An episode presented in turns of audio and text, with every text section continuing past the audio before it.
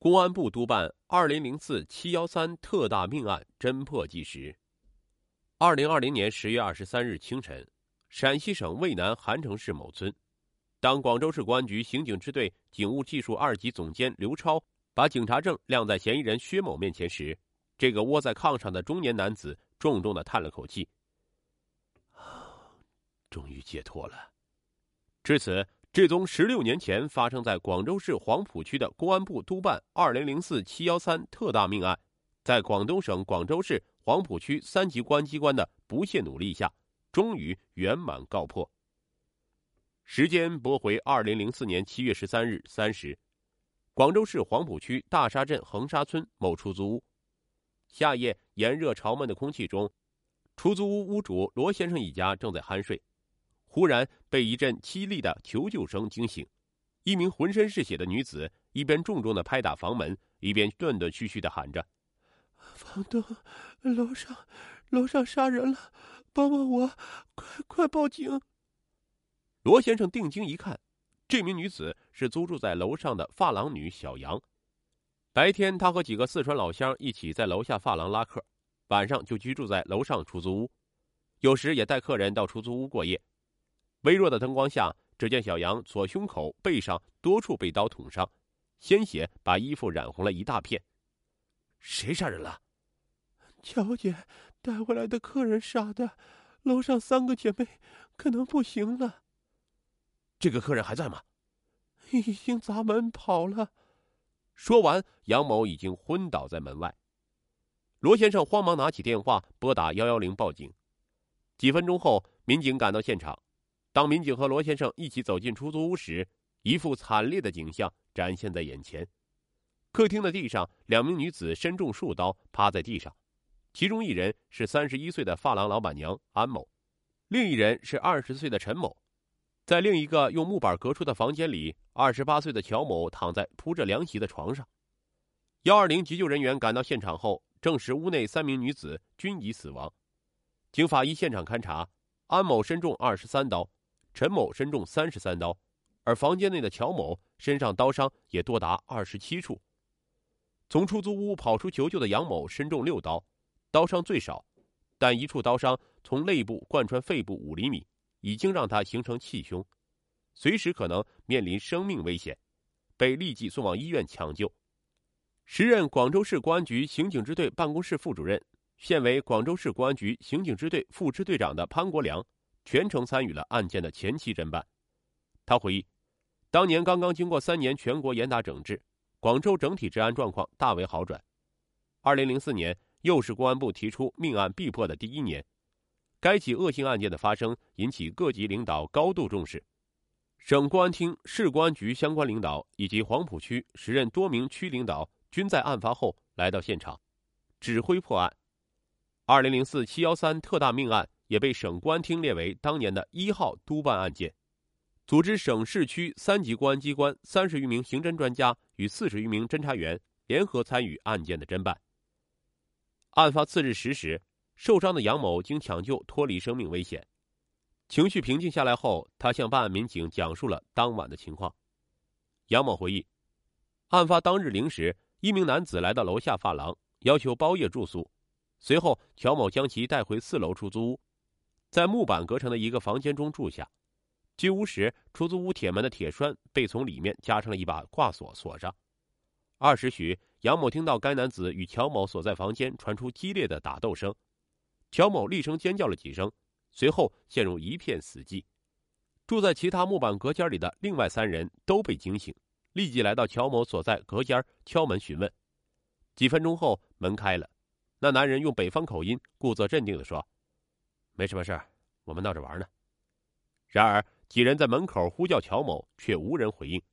房内一片漆黑，也看不清楚。老板娘安某正想进屋查看，该男子突然凶相毕露，手持一把匕首冲出来，疯狂的砍杀。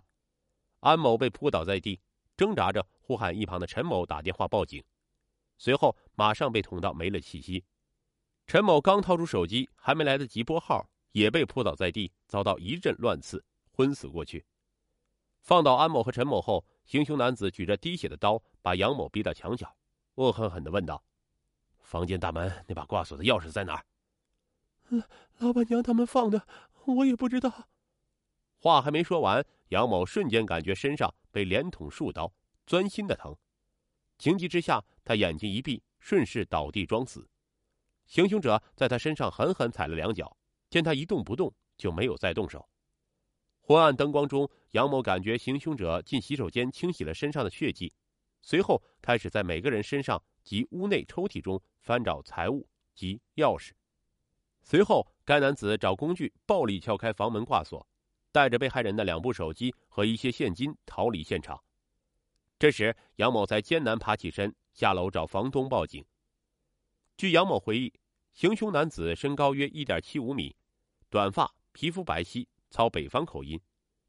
当时，刑事技术人员绘制了男子的样貌，并制成协查通告，悬赏五万元，在案发地周边广为张贴。通告发出后，办案民警接到了不计其数的举报电话，但遗憾的是，经过细致侦查，一些被举报者的嫌疑均被一一排除。围绕现场留下的蛛丝马迹，民警沿着嫌疑人可能逃跑的路线，在周边进行了大量的走访调查。当年参与案件侦办的黄浦区公安分局刑侦大队民警董志刚回忆，案发现场提取到一个嫌疑人遗留的烟头，是七匹狼牌的。这种烟当时在市面上比较少见。民警猜测，犯罪嫌疑人会不会对这种烟有特别的嗜好？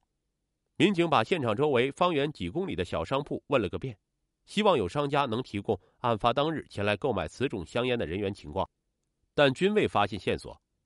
随后，民警专程前往该品牌香烟的生产厂家，了解香烟的生产年份以及对应编号，希望能找到其主要消费群体或销往的主要省市。